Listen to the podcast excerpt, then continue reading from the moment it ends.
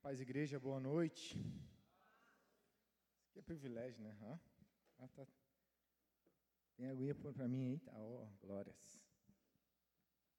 Obrigado.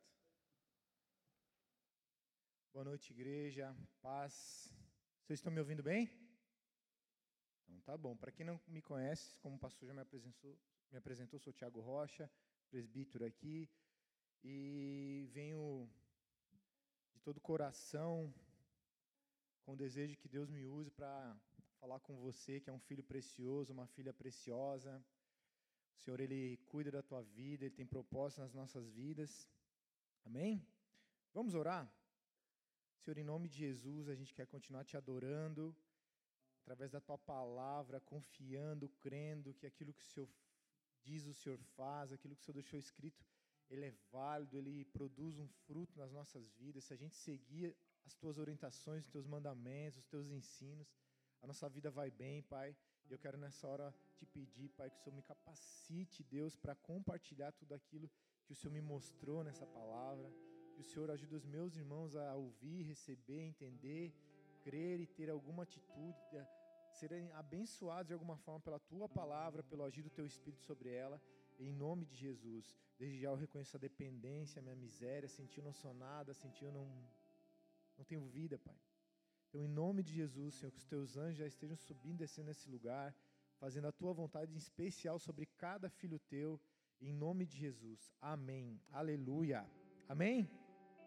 Vamos aplaudir Jesus, então? Aleluia. Amados, existem vários tipos de riqueza: riquezas terrenas riquezas espirituais, ou seja, riquezas celestiais. E nós, como homens e mulheres, nós temos um grande desafio, a gente confunde as riquezas, a gente se perde meio às riquezas, a gente se atrapalha em administrar as riquezas que Deus coloca nas nossas vidas. A Bíblia fala, é, o livro de Lucas, do capítulo 15 até o 16, 17, Jesus ele fala muito sobre as riquezas. Ele abrange diversos assuntos, diversas parábolas, tentando nos fazer entender o que realmente é uma riqueza aos olhos de Deus. Amém? Ele nos exorta ali, ele mostra detalhes que o homem se confunde, o homem se perde. Uma das coisas que ele diz que é algo marcante, ele diz assim: olha, aquilo que é exaltado aos olhos dos homens é desprezível aos olhos de Deus. Então por aí você já para para pensar, né? Quanta coisa eu e você vivemos nos esforçamos, é, sofremos, nos desgastamos, e aos olhos de Deus isso não tem um determinado valor, o valor que tem para nós, amém? Então, nosso, nosso desafio hoje é sair daqui entendendo o valor das coisas aos olhos de Deus. Algo que você está deixando de valorizar e algo que você está valorizando demais. Amém? Tem uma, uma frase muito conhecida que diz assim: a pessoa ela era tão pobre que o que ela tinha era só dinheiro. No mundo espiritual, no mundo espiritual isso é uma verdade. Não é porque eu sou rico, porque você é rico, ou alguém é rico e tem muitas posses, muitas propriedades, que ela é rica para com Deus. Jesus ele também ensinou que a gente não deve se preocupar em, em, guardar tesouros na terra, onde o ladrão vem e rouba, onde a traça, a ferrugem vem e consome, mas existe um dever, um desafio meu e teu de ter um tesouro no céu. Que o meu relacionamento e o teu relacionamento com Deus gere uma recompensa. Vocês estão aqui? Existem vários tipos de riqueza. Para alguns, é, a riqueza financeira, às vezes, muitos de nós se sentem ricos por causa da beleza. Você é uma pessoa bonita, formosa, como diz a minha esposa, bem apessoada. E isso para você, no teu coração, é uma riqueza. Às vezes você tem uma faculdade, é inteligente, isso para você é um tesouro. Você alcançou uma posição social e para isso, e para você isso é um tesouro, é a tua, era tudo que você queria. Isso é um orgulho. Isso para Deus não é uma riqueza, é um detalhe da tua vida. Mas a palavra nos ensina que existem verdadeiras riquezas para com Deus, riquezas espirituais, celestiais, que é um caráter caráter trabalhado pelo próprio Pai, pelo Espírito Santo, moldado pela palavra. Você ser uma pessoa de fé, você crer no Deus, chamar Ele de Pai, olhar para Jesus pela fé e falar: Não, o Senhor me salvou, o Senhor me perdoou, os meus pecados estão salvos. Você é milionário aos olhos de Deus. Você tem uma conta paga e um crédito junto ao, ao banco do céu. Você ter dons, capacidades, talento, você ser chamado por Deus para viver junto com Ele, fazer alguma coisa no reino dele, isso é uma riqueza. Você ter autoridade que foi delegada através de Jesus, com a obra dele na cruz, é uma riqueza.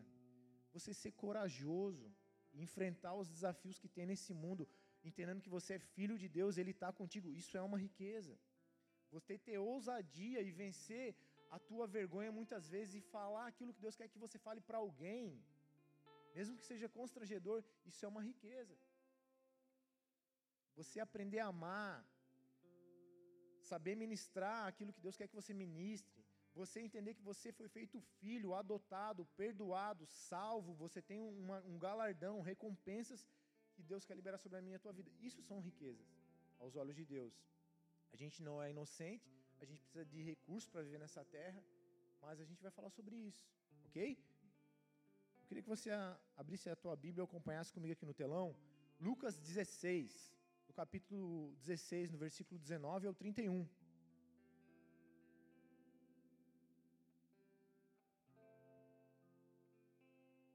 Jesus ele está muitos capítulos ali ensinando sobre riqueza, como eu já falei aqui. E ele aborda o povo que está ali com ele, pessoas incrédulas, pessoas religiosas, fariseus, os seus discípulos, ele conta uma parábola assim. O título dessa palavra é O Rico e Lázaro. E diz assim: eu estou na NAA. Ora, havia um certo homem rico que se vestia de púrpura e de linho finíssimo e que se alegrava todos os dias com grande ostentação. Eu quero te pedir que você fique atento aos detalhes, eu vou até repetir. Havia um certo homem rico que se vestia de púrpura e de linho finíssimo e que se alegrava todos os dias da sua vida com grande ostentação. No 20. Havia também um certo mendigo chamado Lázaro, coberto de feridas, que ficava deitado à porta da casa desse rico e ele desejava alimentar-se das migalhas que caíam da mesa do rico, e até os cães vinham e lambiam as suas feridas. Tem muito detalhe aqui, tá? Tem muito detalhe. E aconteceu que o mendigo morreu, Lázaro, e foi levado pelos anjos para junto de Abraão. Morreu também o rico e foi sepultado. No inferno, estando em tormentos, o rico levantou os olhos e viu de longe Abraão e Lázaro junto dele. Então, gritando, disse: Pai Abraão, tem misericórdia de mim. Manda que Lázaro molhe a ponta do dedo na água, refresque a minha língua, porque eu estou em tormento neste fogo. Mas Abraão lhe disse: Filho, lembra-te de que você recebeu, você recebeu os seus bens durante a vida, enquanto Lázaro só teve males. Agora, porém, ele está sendo consolado aqui, enquanto você está em tormentos. E além disso, no 26, e além de tudo, há um grande abismo entre nós e vocês, de modo que os que querem passar daqui para vocês não podem, nem os que querem passar daí para cá também não podem. Então o rico disse: Pai, eu peço que me que mande Lázaro à casa, a minha casa paterna, porque eu tenho cinco irmãos, para que ele lhes dê testemunho, a fim de que eles não venham também para esse lugar de tormento. E Abraão respondeu: Eles têm Moisés e os profetas. Ouçam-nos. Que eles ouçam, né? Moisés e os profetas, a palavra, a Bíblia. Mas ele insistiu: Não, pai Abraão, não. Se alguém dentre os mortos for ter, ter se alguém dentre os mortos for até lá, eles irão se arrepender.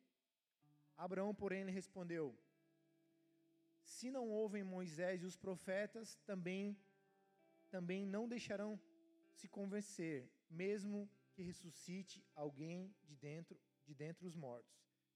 Bastante detalhe, bastante verdade aqui princípios bem resumidos, que às vezes a gente como cristão tem dúvida de alguns detalhes.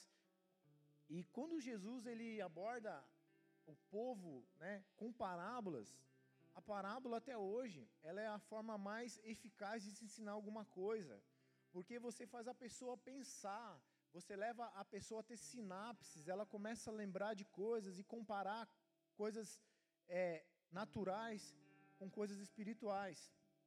Então, Jesus ele queria ensinar muitos, muitas verdades. Ele já tinha aberto para, o, para os fariseus, para o povo, para os, para os seguidores, que tem riquezas que para a gente são problema. São problema. A palavra fala que é difícil um rico entrar no reino dos céus. Não é impossível, mas é difícil. Porque a riqueza, ela toma um lugar no coração do homem que atrapalha um relacionamento mais profundo com Deus. Atrapalha um relacionamento mais profundo com os filhos de Deus. Vocês estão aqui? Tá frio, né? Agora a gente vai tentar aplicar essa palavra na nossa vida. Então, o resumo dessa palavra é isso. Havia um homem rico e um homem pobre. Os dois tiveram a oportunidade de viver na terra. Os dois tiveram realidades diferentes. E após a sua morte, os dois tiveram destinos diferentes.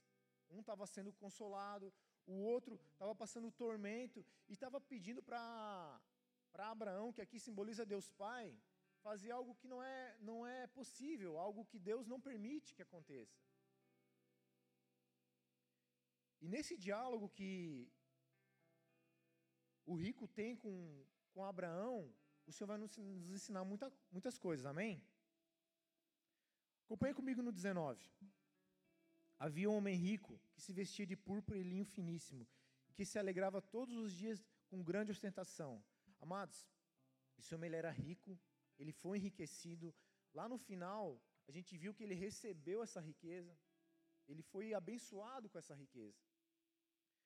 Naquele tempo, para alguém se vestir com uma roupa púrpura, a cor púrpura é uma cor entre o vermelho e o azul, é um roxo, um lilás. Essa pessoa, ela tinha ou uma autoridade real, ou ela tinha alguma autoridade espiritual. Para esse homem estar vestido de linho finíssimo, ele tinha alguma autoridade espiritual ou alguma autoridade real, ele tinha alguma linhagem real. Então dá para a gente entender nesse texto que Deus abençoou esse homem e ele era como se ele fosse um rei e um sacerdote. Ele foi levantado por Deus por algum motivo para fazer algo na terra e ele se perdeu no meio disso. O que, que ele fazia com a riqueza dele? Com as vestes? As vestes aqui realmente simbolizam aquilo que Deus tinha sobre a vida dele: autoridade, sacerdócio, ele só se alegrava, ele se ostentava, ele tratava aquilo como um, um troféu para ele se vangloriar, para ele se destacar dos demais, e ele não usava aquilo que Deus tinha dado para ele da maneira que Deus desejava. Você que está dormindo aí, dá uma chacoalhada, tem, um, tem uma raça dormindo aí. Acorda. Deus pode falar contigo hoje alguma coisa que seja útil. Amém? Então esse rico, ele não era só rico em, em, em riqueza terrena, mas Deus o abençoou. Deus colocou sobre ele autoridade, sacerdócio, reinado. E o que, ele fazia com isso? Se ostentava. Ele não usava isso a favor dos propósitos de Deus. Havia também certo mendigo chamado Lázaro, coberto de feridas, que ficava deitado à porta da casa do rico. E esse Lázaro, ele desejava se alimentar das migalhas que que caíam da mesa do rico. E até os cães vinham e lambiam suas feridas. Olha a situação desse homem. Ele era mendigo, ele era pobre, ele ficava ali por perto da casa desse rico, esperando se alimentar com as migalhas. Ele nunca foi convidado a estar nessa mesa, ele nunca foi convidado a entrar nessa casa, ele nunca foi convidado o, rico nunca estendeu a mão para ele, cara, eu vou, vou pagar um tratamento, eu vou cuidar das tuas feridas. Ele tinha muitas feridas e os cães lambiam as feridas dele. Amados, esse mendigo, esse pobre, você repara que o rico ele não tem um nome, ele é só rico. Mas o pobre, ele é chamado de Lázaro.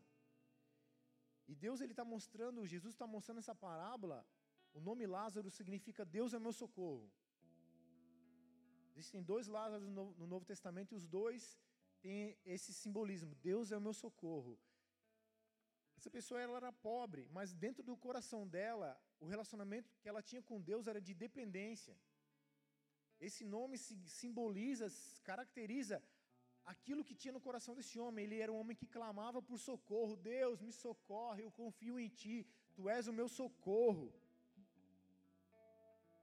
E ele era coberto de feridas, ele passava fome, e os cães vinham e lembiam as feridas dele. Se a gente tiver uma ferida hoje, um cachorro lembeia a nossa ferida, o que, que acontece? Sara? Piora. Piora. A bactéria da boca do animal não é compatível com, com a nossa flora, ela vai piorar, vai, vai dar infecção. Essa ferida vai demorar ainda mais para se fechar ou ela não vai se fechar.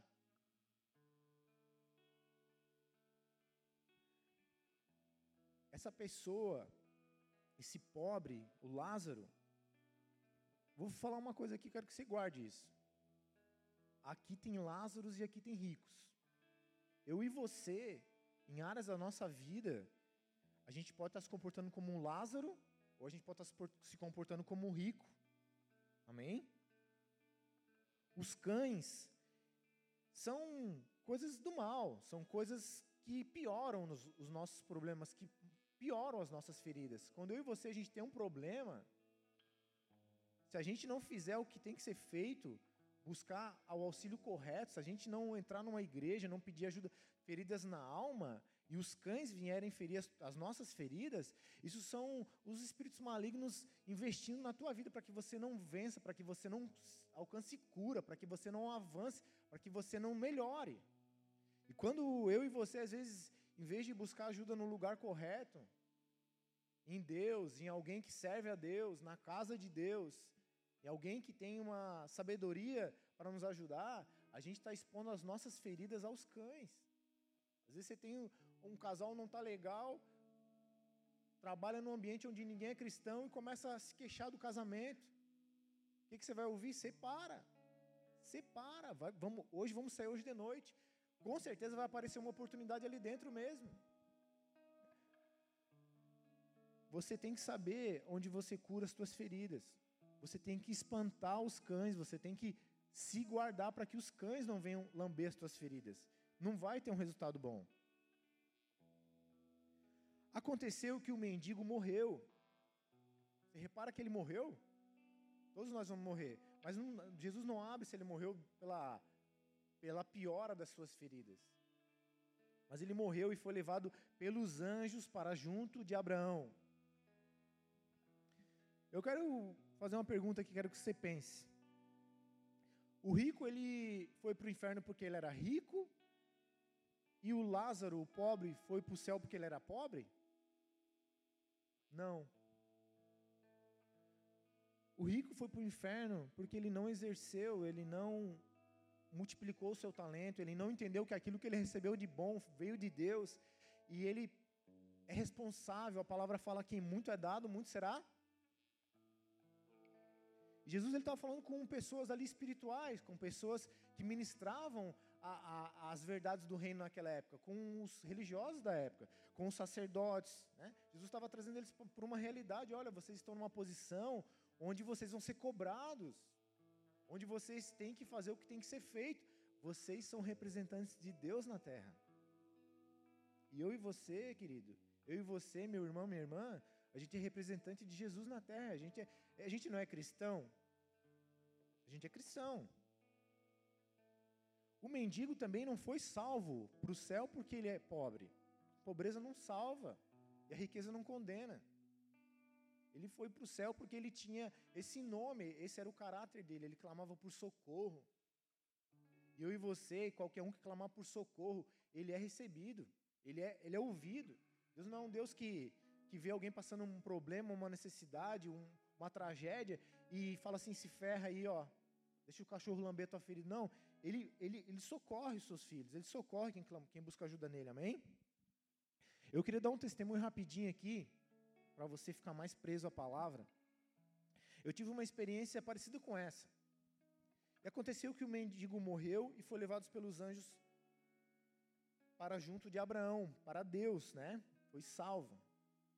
Em 2016 ou 2017, eu tinha ali meus dois ou três anos de convertido, estava vivendo uma, meu primeiro amor, uma fase muito boa com Deus. E eu fui criado numa casa de dez irmãos. Eu já perdi três hoje, até hoje, porque eu sou mais novo, né? E meus pais também já são falecidos. E eu fui criado por um irmão que para mim ele foi um pai. Ele, apesar dos seus erros, da sua vida, né? Ele foi um pai para mim.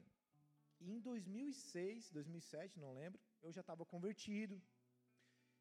Eu tinha outros irmãos convertidos, mas esse ainda não estava convertido.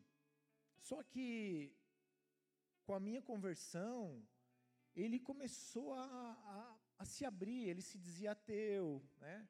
mas eu vi muita coisa boa da boca dele. Né? Eu morava em Curitiba e eu vinha para Palhoça e eu tinha a oportunidade de estar com ele. E eu falava muita coisa de Deus para ele. Né? Até uma vez ele falou assim para mim: Ah, você pode enganar. A... Ele, ele achava que eu estava enganando a minha irmã, porque a minha irmã me deu a oportunidade de morar com ela e ela era cristã e lá eu me converti. Então eu vinha para cá ele assim: Ah, você, você vai estar tá enganando a tua irmã. Eu falei: Não, mano, não estou enganando ninguém. Primeiro, porque Deus eu não consigo enganar. Estou vivendo algo com Deus de verdade. É, eu era viciado em cocaína, maconha, cigarro, álcool. Era um traste, não tinha caráter nenhum. E aconteceu que esse meu irmão veio a falecer. Faleceu jovem, 40 e poucos anos. Faleceu de uma, de, um, de uma doença. Só que as últimas vezes que eu vim para cá e eu vi ele, ele me falava que, poxa, Tiago, como é bom ouvir a palavra de Deus. Eles tinham uma oficina, chegava lá, estava tocando louvor. Eu tive a oportunidade de ir na igreja com ele. Então eu, poxa, esse meu irmão morreu. E o meu primeiro celular, a primeira ligação do meu primeiro celular foi para avisar que meu irmão tinha falecido. E ele foi um pai para mim, de verdade foi um pai para mim. Ele não casou, ele ficou em casa com a minha mãe, com os outros irmãos, e ele foi um pai, de certo modo. E aquela perda foi algo difícil para mim, muito difícil. Ok, passou, tudo bem, né? O Senhor me consolou. Só que eu comecei a me questionar, Senhor, o meu irmão foi salvo. Ele bebia, ele tinha parado de beber. O meu irmão foi salvo. E eu fiquei no meu secreto insistindo com Deus. Deus, eu queria saber do meu irmão. Porque a minha mãe, eu sabia que ela se converteu e faleceu. Foi embora com o Senhor. O meu pai, eu não sei, provavelmente não. E esse meu irmão eu fiquei muito preocupado, porque ele era um cara muito amoroso, ele era um cara ó, excepcional. Ele era cristão e não sabia. Ele literalmente ele tirava a blusa e dava para alguém, assim, literalmente ele fazia isso. É... E um dia o Senhor me deu um sonho. E nesse sonho estava o meu irmão e ele estava com uma Bíblia embaixo do braço, de terno de bermuda e de chinelo.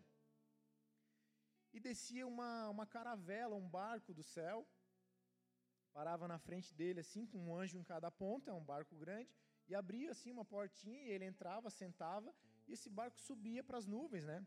Então, eu falei, amém, né, pai? O senhor falou comigo, né? Só que eu comecei a perguntar o que quer dizer isso, né? Uma Bíblia embaixo do braço, de terno, de, de chinelo, de havaiana, né? De bermuda, né? E Deus me explicou o que, era aquilo. Porque a minha preocupação era assim, eu não sabia da vida dele, eu não sabia como que ele estava vivendo com Deus. Eu não sabia se ele estava bebendo, se ele estava fumando, se ele estava tendo relação com alguém. Eu não sabia se ele realmente tinha sido salvo. E o Senhor me, explicou assim, olha, ele estava de terno, de, com uma Bíblia embaixo do braço, para você entender que o, o coração dele já era meu. Você estava preocupado com a caminhada dele. A caminhada dele não estava 100%, como nem, de ninguém está mas ele estava caminhando com o coração em mim. Ele estava dando valor para a minha palavra. Então descansa, relaxa. Eu recolhi o teu irmão. E hoje, eu quero trazer isso bem forte para você. Amado, se eu e você morrer, a gente vai para algum lugar. Não tem meio termo. E com base nesse sonho, com base nessa palavra, o mendigo morreu e foi levado pelos anjos para junto de Abraão. A salvação é algo real. A entrada no reino de Deus é algo real. Não é uma historinha bonitinha. O inferno não é uma historinha pesada para você não fazer o que é errado, ele é real também. Eu quero te chamar para essa realidade. Eu e você tem áreas na nossa vida que você é rico, milionário. Mas tem áreas na tua vida, eu e você, que às vezes a gente ainda se comporta como um mendigo. Amém? Morreu também o rico e foi sepultado. E lá no inferno, estando em tormentos, o rico levantou os olhos e viu de longe Abraão. E Lázaro estava junto dele. Então, gritando, disse: Pai Abraão, tenha misericórdia de mim, e mande que Lázaro molhe a ponta do dedo na água e me refresque a língua, porque eu estou aqui no tormento nesse fogo. Mas você vê que ele morreu e foi sepultado e ele teve um destino, os dois tiveram um destino. E é engraçado que esse versículo 23 e 24 mostra muita incoerência por parte do rico.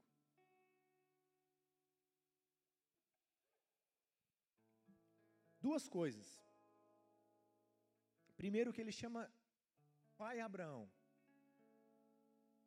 Amados, a nossa filiação com Deus, ela não é só um, um carimbo, um crachá, ela não é só um, um status de cristão.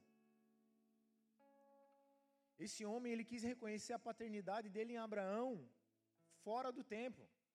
A Bíblia diz em João 8, 38 e 30, 39 que Jesus ele estava ali tentando ensinar muitas pessoas e, e, eles falavam assim: não, fica na tua. Nós temos Abraão como pai. E o que, que Jesus fala para eles? Olha, se vocês fossem filhos de Abraão, vocês fariam as mesmas obras de Abraão. E o que, que eu estou querendo dizer para vocês aqui? Esse homem ele está requerendo uma paternidade, só que ele não se comportou como filho.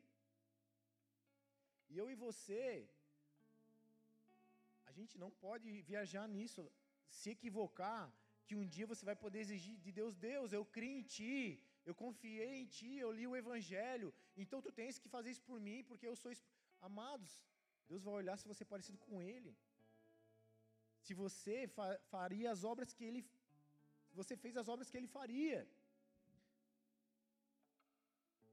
Ele chamou Abraão de pai, e Jesus ele explica ali em João 8, 38 e 39, para você ser filho de Abraão, você tem que viver, fazer as obras que Abraão fez. Abraão teve, teve fé, Abraão obedeceu, Abraão foi o pai da fé, ele renunciou muita coisa.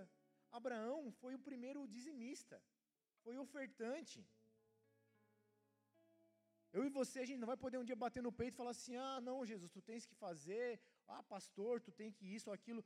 Ah, não, mas ah, não, tu tens que deixar eu entrar no céu porque eu sou ovelha do pastor Jeff, porque eu sou do Bola de Neve, porque eu sou do, da Assembleia. Porque sou... Amados, isso não, é, não abre porta de céu. Isso não, tá, não, não te dá direito à bênção, não te dá direito à riqueza.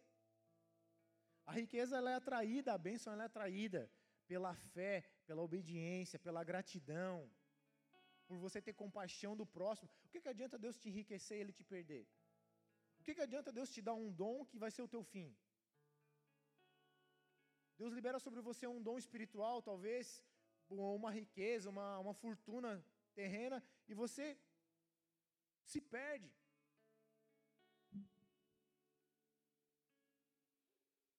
Eu e você, a gente é cristão. Mas Deus, Ele olha e Ele vê se realmente a gente é cristão. Hoje a gente ora, né? Pai, meu pai, meu pai. Mas na verdade a paternidade ela é vista do céu e ela é vista da terra. As pessoas sabem quando a gente é cristão de verdade. Porque pelo aquilo que a gente faz e pelo aquilo que a gente não faz. Engraçado que agora o rico estava querendo que Lázaro fizesse algo por ele. Por que, que o rico não fez algo por Lázaro quando ele deveria, quando ele estava ali para fazer? A Bíblia diz que a, da maneira que eu quero que os outros façam comigo, da maneira que eu quero que os outros me tratem, eu preciso ser tratado, eu preciso tratar, eu preciso fazer. A Bíblia ainda classifica isso como regra de ouro. Você quer viver bem, você quer ter direito, acesso a coisas que você precisa, faça pelos outros o que você quer que façam para você. Trate os outros da maneira que você quer ser tratado.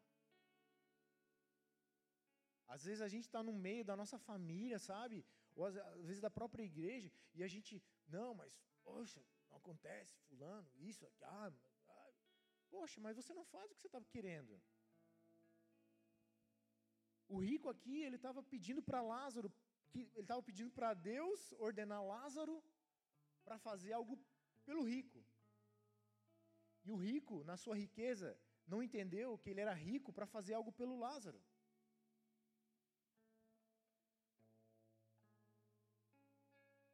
Mas Abraão disse: Filho, lembre-se que você recebeu os seus bens durante a vida, enquanto Lázaro só teve males. Agora, porém, ele está consolado aqui, enquanto você está em tormento. Ou seja, ele não foi consolado aí por você. Você era meu servo. Eu te vesti de púrpura, de linho fino. E você não consolou, você não curou as suas feridas. Você não o tratou como um ser humano, um filho meu.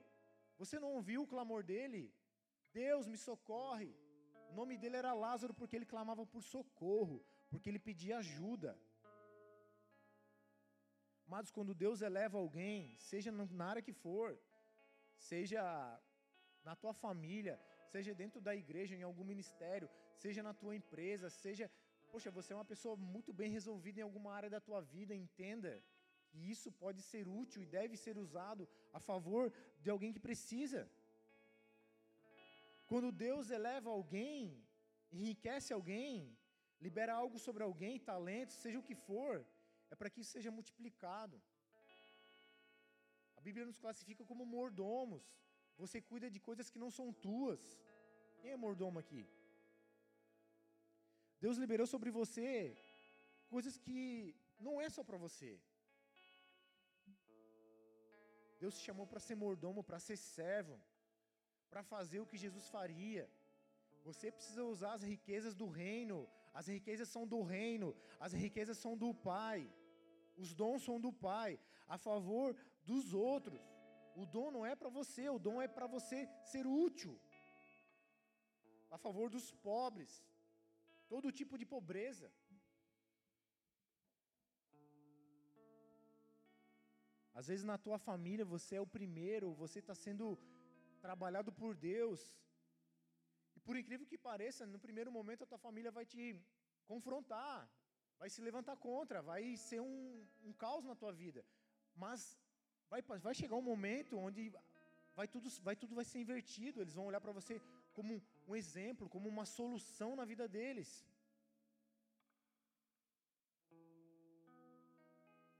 Quando Deus eleva alguém, para que você ajude o próximo a subir para onde você está. Mas para você fazer isso, você precisa descer, você precisa ser humilde. Se você for rico, igual esse rico que só olha para o que recebeu e vive de ostentação, o evangelho ele não é para ostentar, o evangelho é para ser multiplicado, o evangelho é para dar fruto. Você foi feito como uma ave plantada ao ribeiro de água para que você dê fruto, para que você multiplique.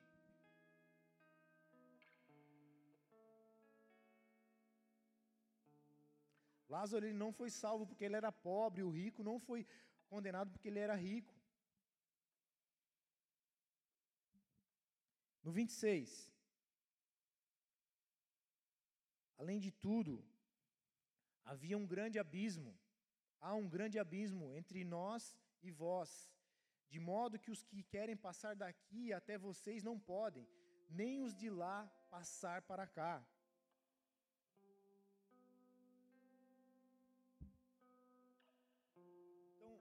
Então o rico disse: Pai, de novo ele, agora ele quer ser filho. Pai, eu peço que você mande Lázaro à minha casa então. Porque eu tenho cinco irmãos, para que eles dêem, para que Lázaro dê um testemunho e os meus irmãos não venham para esse lugar que eu estou de tormento. Mas esses dois versículos, esses três versículos, eles põem por terra uma, uma doutrina. A Bíblia inteira, na Bíblia não existe a palavra reencarnação. Não existe a palavra. Só se em alguma tradução eles encaixaram, mas não existe no original a palavra reencarnação. Existe a palavra ressurreição. A Bíblia é enfática. Hebreus 9, 26 e 27. Põe aqui, por favor, no telão. Hebreus 9, 26 e 27. Vamos ler junto aqui. Se fosse assim, precisaria ter sofrido muitas vezes, está falando de Jesus, desde a fundação do mundo. Agora, porém, ao chegar os fins dos tempos, ele se manifestou uma vez por todas para aniquilar o pecado por meio do seu sacrifício de si mesmo. 27. E assim como aos homens está ordenado morrer uma só vez, vindo depois o juízo. 28. Assim também Cristo, tendo se oferecido uma vez por todas para tirar os pecados de muitos, aparecerá segunda vez, não para tirar os pecados, mas para salvar aqueles que esperam por ele. Amém? Então eu não sei se você, como eu, já acreditou nisso. Eu já acreditei muito nisso.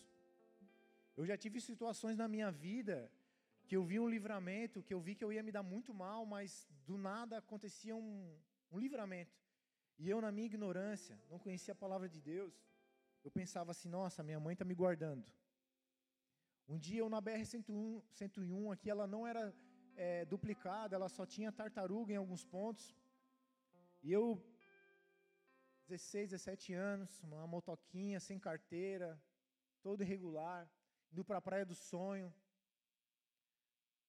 noite fechada, chuva, e eu fui ultrapassar um caminhão, e eu achei que a minha motoquinha 125 era uma 800, e chegou num momento que eu não tinha mais como voltar, e apontou um outro caminhão do outro lado, e foi chegando, e eu não tinha para onde correr, eu fechei o olho, fui para cima da tartaruga, bem depois do trevo do antigo do Santo Amaro aqui. E eu fechei o olho, eu esperei a morte. E quando eu abri o olho, tinha passado os dois caminhões. E naquele momento, sabe quando você percebe, cara, Deus, aconteceu alguma coisa. Foi um livramento. E eu, na minha ignorância, achava assim, não, a minha mãe que morreu está cuidando de mim. Outro momento, eu tive uma, um livramento também muito, muito sério assim no trânsito, onde eu vi a mão de Deus Hoje eu sei que é a mão de Deus, mas eu também achava que era minha mãe cuidando de mim. E o que eu quero te dizer hoje? Não estou aqui para combater a tua religião, a religião de ninguém. Mas a Bíblia ela fala a verdade. Eu subi aqui para falar a verdade.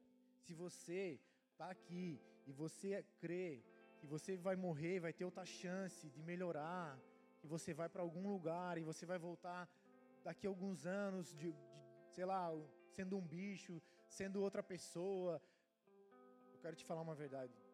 Você está enganado. A Bíblia é enfática. Para o homem basta morrer uma só vez e vindo depois disso o juízo. Foi por isso que Jesus teve que morrer para salvar. Se você ficasse errando, morrendo e voltando, ah, eu tenho mais uma chance, errando, morrendo e voltando até você se aperfeiçoar, por que, que Jesus morreria para pagar o teu pecado se você tem um crédito ilimitado onde você sempre pode errar e voltar, errar e voltar, errar e voltar? Não bate, não, não fecha com o Evangelho. Essa doutrina, ela não fecha com o Evangelho. O Senhor, Ele quer te salvar, o Senhor quer me salvar.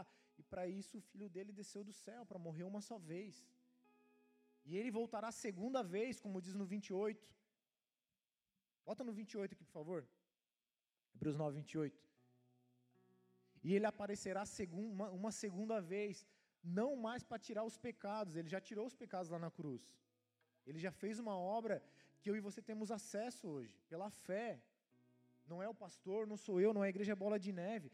É a tua fé na palavra de Deus, é a tua sensibilidade do Espírito Santo. Entender que não. Mas eu fui isso, eu fui aquilo, não importa o que você foi, o que você deixou de fazer. A cruz tem poder para salvar qualquer um. ele aparecerá segunda vez, não para tirar os pecados, mas para salvar aqueles que esperam por ele. E a pergunta é: você espera por ele? Você espera por ele? Qual é a sua situação hoje? Você é um rico? Ou você é um Lázaro? Entre os dois eu ainda prefiro ser Lázaro. Mas há um meio termo.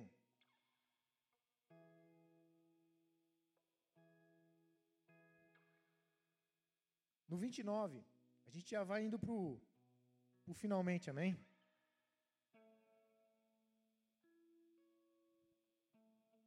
Eu escrevi aqui na minha pregação assim, ó, não fale muito amém, porque é um é um vício, né? Tudo é amém, amém, mas não adianta, tá?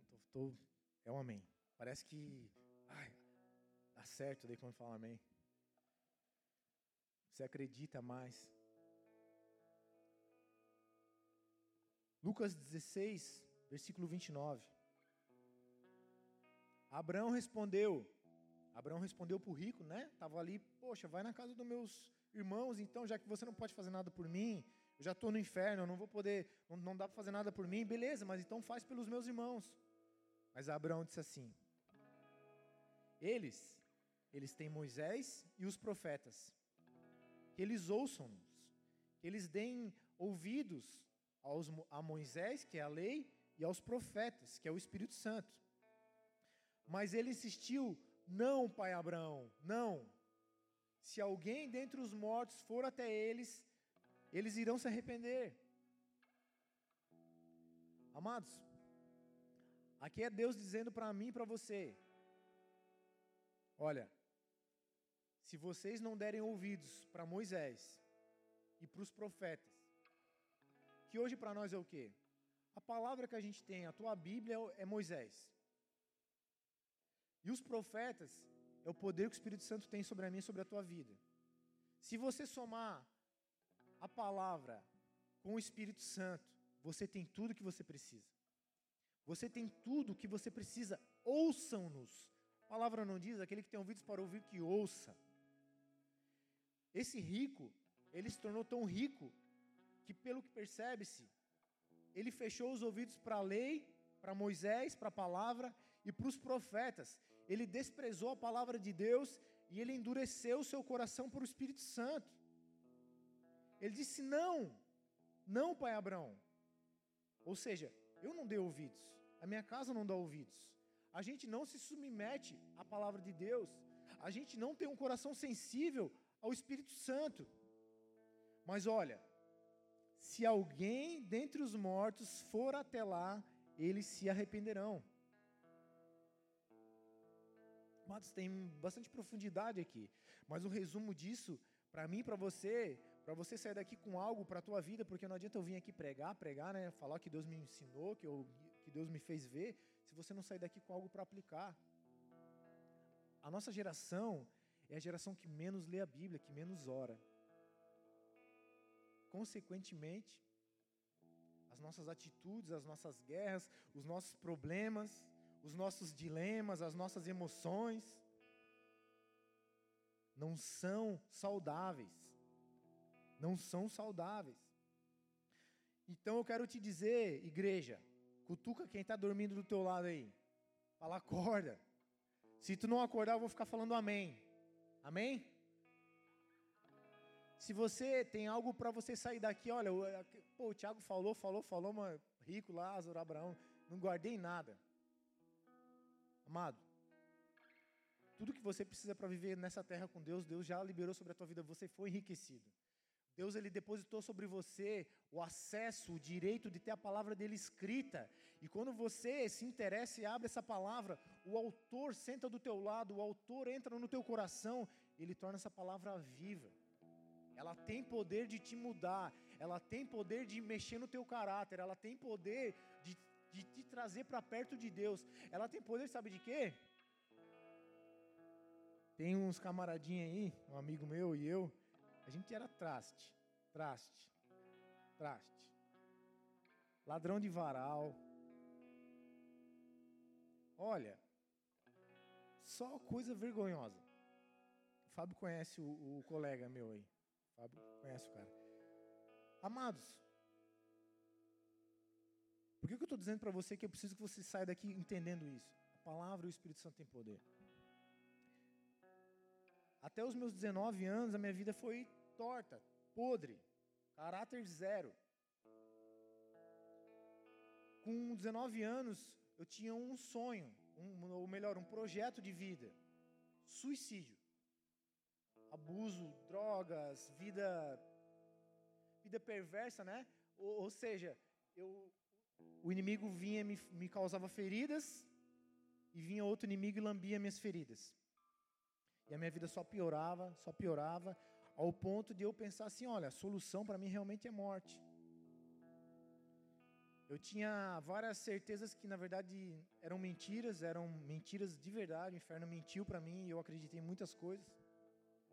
E eu fui planejando suicídio, eu vivia na praia, eu pensava assim: não, eu vou entrar no mar, vou lá no fundo, eu sei nadar, mas chegar lá eu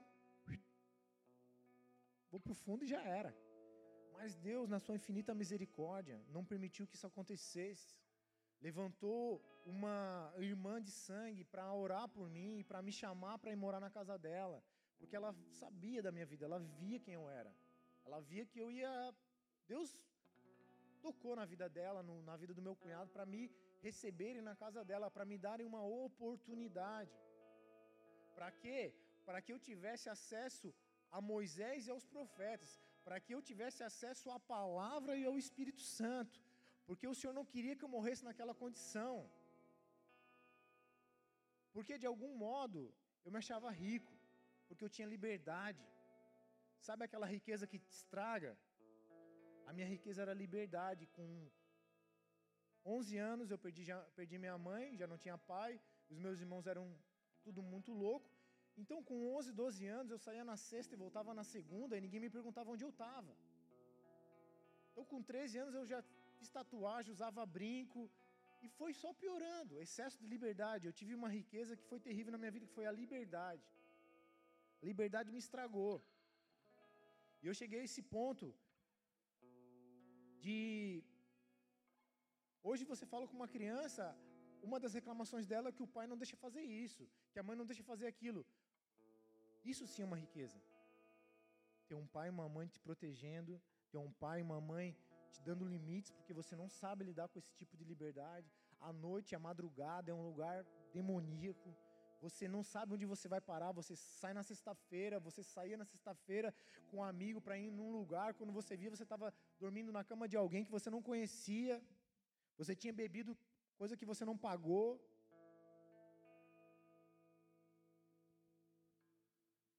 Não quero te fazer lembrar de nada terrível, mas eu quero te fazer entender que o Senhor tem um tesouro para a tua vida, a palavra e o Espírito Santo.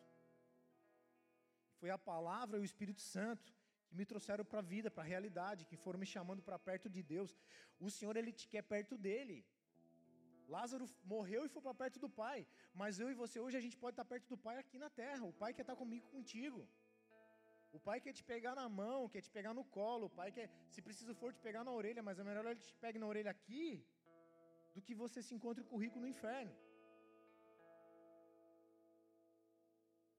No 29, Abraão respondeu: Eles têm Moisés, ou seja, eles têm a palavra, eles têm os, eles têm os profetas, eles têm o Espírito Santo, que eles ouçam.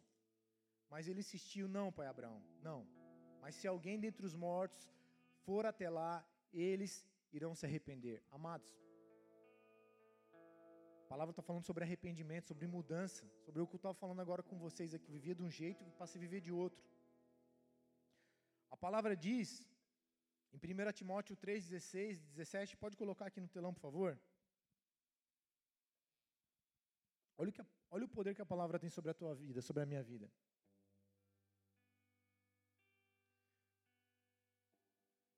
Eu acho que é 2 Timóteo, desculpa. 2 Timóteo 3,16. Toda a escritura, toda a palavra é inspirada por Deus e ela é útil para ensino, para repreensão, para correção. 16, por favor.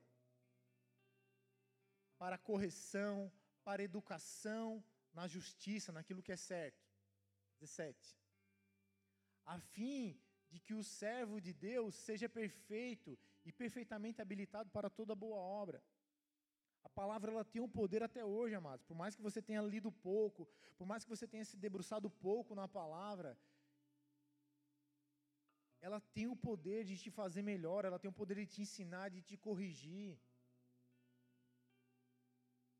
Chegou um momento na minha vida onde eu estava bem já com o Senhor e o meu trabalho estava um inferno, um caos. Eu não me via mais num lugar que eu trabalhava.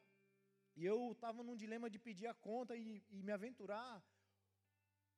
Ou eu ia ter que chamar o meu patrão, o meu chefe, para conversar. E não ia ser uma conversa fácil. Mas orando e abrindo a palavra, buscando o Espírito Santo, buscando a palavra, o Senhor me deu uma palavra. Duas palavras. E eu entendi que Deus estava falando comigo. E eu chamei o meu ex-patrão para uma conversa. Ele sabia que eu era cristão, tinha muita coisa errada onde eu trabalhava. E eu falei para ele: olha, né, há muita mentira, há muita coisa errada aqui, né, você age assim, você age assado. E eu realmente ia pedir as contas. Mas eu orei e eu abri a Bíblia e Deus falou comigo duas palavras. Eu falei para ele as duas palavras: olha, a palavra de Deus diz assim: que eu devo tratar o próximo como eu gostaria de ser tratado. E segunda palavra, que eu devo que eu, eu preciso trabalhar para você, para o meu patrão, como se eu estivesse trabalhando para Deus. Então eu vim falar contigo: olha, aqui na empresa você está fazendo assim, você está fazendo assado, isso aqui não está legal, você mente, quer que a gente minta, e papapá. Fui colocando na mesa, estava ele e a esposa dele. Ele baixava a cabeça, olhava para ela, baixava a cabeça. Eu não queria passar por isso. Ter que chamar o meu patrão e corrigir ele. Mas eu não saí tomando atitude equivocada, vou pedir a conta. Esse emprego é uma. Ah, esse emprego aqui é uma aprovação, não é de Deus, está amarrado, vou sair fora. Vou comprometer a renda da minha casa porque Deus é comigo. Poderia ter feito, não sei. Mas em oração, em busca ao Senhor, Ele me deu uma direção. Acabou essa conversa. Ele me agradeceu pela conversa, a esposa dele me agradeceu pela sinceridade. Eu cheguei em casa, ele me ligou, falou: Ó, oh, Tiago, estou te ligando para te agradecer de novo pela tua sinceridade, pela tua conversa. E sabe o que aconteceu? Eu ganhei um aumento, o meu salário quase dobrou. No próximo mês, meu salário dobrou, quase dobrou. O que eu estou querendo passar para você, meu irmão? Se você é filho de Deus, você precisa tomar atitudes com base no que Deus vai falar com você. Não tome atitudes com base no cenário, com base na circunstância, com base nas suas emoções. Não deixe o lado de dentro, nem o lado de fora te direcionar. Mas você tem um Deus que te direciona.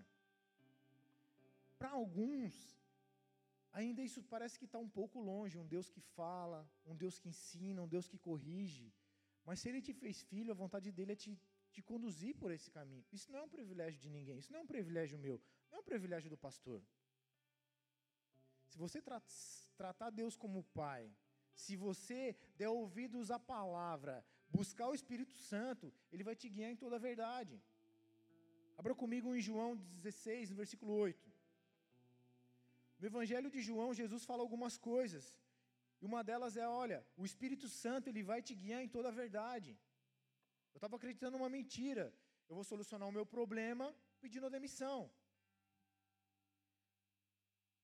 Evangelho de João 16, versículo 8.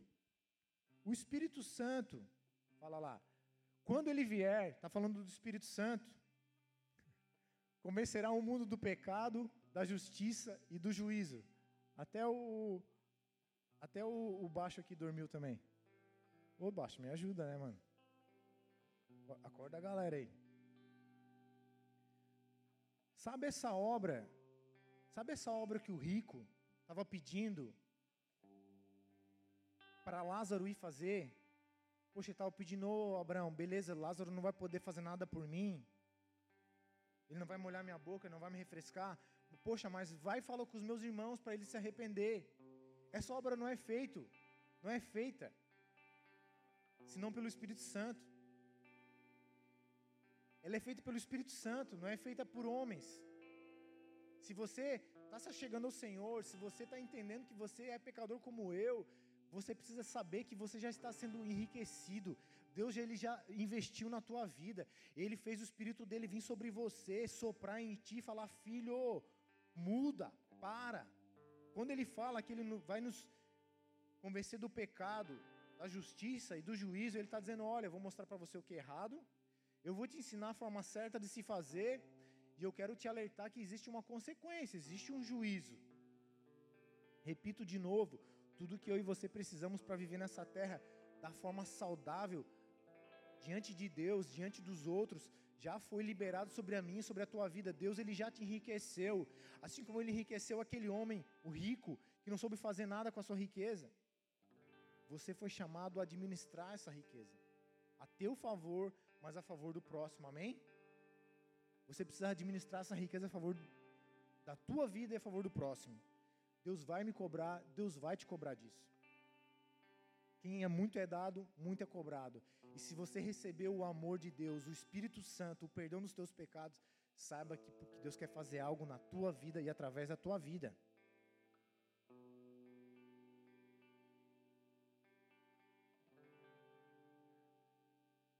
Em resumo, amados, existem muitos Lázaros ao nosso redor, existem muitos ricos ao nosso redor. E hoje, se eu e você entender, for humilde. Talvez você não saiba hoje, agora, mas se no final desse culto você abrir o teu coração e clamar ao Senhor, Senhor, mostra onde eu estou sendo Lázaro. Me mostra onde eu estou sendo rico. Que riqueza que tem me afastado da realidade do teu reino. Que riqueza tem me afastado da realidade do teu evangelho, que o evangelho não é só para mim, o Evangelho é para o próximo, o Evangelho é para mim e é para o próximo. Amados, tem muitos Lázaros clamando socorro. A palavra Lázaro significa Deus é meu socorro. Onde você trabalha, na tua família, no teu Instagram, na tua, no teu meio que você vive, tem gente clamando no seu silêncio: socorro, Deus, eu não sei mais o que fazer. E você às vezes está como um rico do lado. E Deus espera que essa riqueza que está nas tuas mãos, que está no teu espírito, está no teu coração, aquilo que você sabe, seja compartilhado.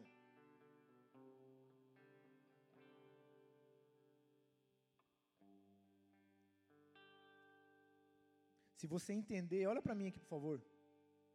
Se você entender que você não precisa ser pastor, diácono, presbítero, ministro de louvor, intercessor, você não precisa ter um cargo, uma, uma, uma função ministerial dentro da igreja para você ser útil aqui e lá fora. Você precisa entender a paternidade de Deus ela é sobre os cristãos, é sobre os filhos. Então, querido, tem alguém perto de você precisando, clamando por socorro. E sim, está ao teu alcance fazer algo por essa pessoa. E eu não quero colocar um peso sobre você, sabe por quê? O teu bom testemunho, se você se comportar como cristão, você já está fazendo algo. Mas se você for ainda mais sensível e olhar para essas pessoas, seja quem for, talvez Deus te lembre alguém agora, e saber que se você investir alguns minutos da tua vida para dar atenção para ela, para dividir algo que você tem de sobra, que é a fé, a esperança, o conhecimento da verdade, o amor que Deus tem por você, você pode fazer muita coisa, amados. Você pode fazer um estrago no inferno. Assim como aquele rico foi, foi vestido de púrpura e de linho finíssimo, no mundo espiritual você tem essa mesma, essa mesma autoridade. Você foi chamado para ser rei e sacerdote. Entenda isso, amado. Mas, ah, Tiago, eu sou, não sei nem ler, nem ler a Bíblia ainda. Sou todo errado. Amados, quando o Senhor te salvou, Ele te revestiu, Ele te vestiu de filho dele. E no mundo espiritual, você é rei e você é sacerdote. Ele te deu autoridade, Ele te deu o direito de chegar à presença dEle. É isso que um rei e um sacerdote faz. Ter autoridade, impor limites, exercer influência, um rei, ele, ele determina, ele põe limites, ele, ele, ele exerce influência. Um sacerdote, ele se achega a Deus, ele sai da presença de Deus renovado. Ele na presença de Deus, ele lembra de outros, ele lembra do seu povo, ele lembra da sua casa, ele lembra da sua igreja. Ele lembra da miséria do próximo e ele clama.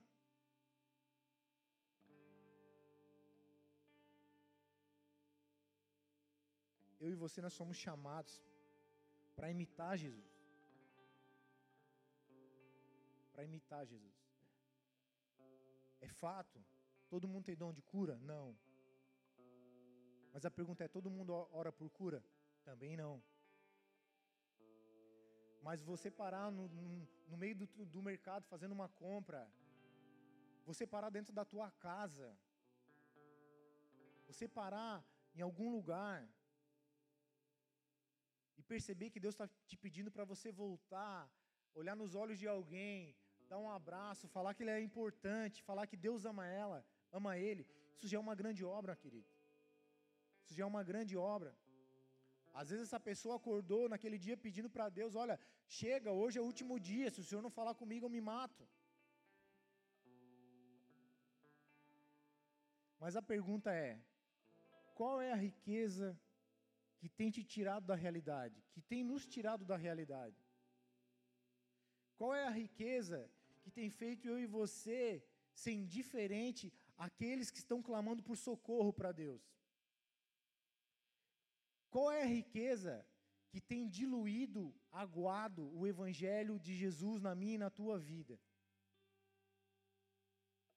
Qual é a riqueza que tem feito eu e você imaginar que o evangelho é só para mim? Qual é a riqueza que tem feito eu e você pensar que Deus não vai nos cobrar pela riqueza que Ele nos deu? Eu não quero que você saia daqui com um peso, mas eu quero que você saiba daqui que você é amado, você é filho, você é filha, mas você recebeu uma riqueza e Deus vai cobrar de mim e de você essa riqueza.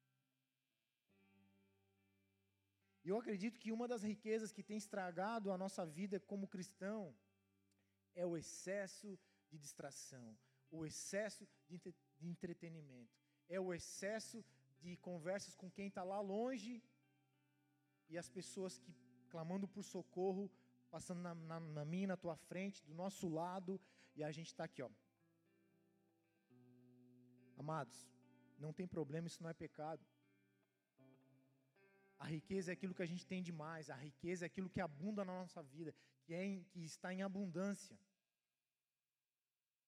Eu quero te pedir nessa noite para você meditar nessa palavra, fechar os teus olhos, baixar a tua cabeça. Amém? Glória a Deus.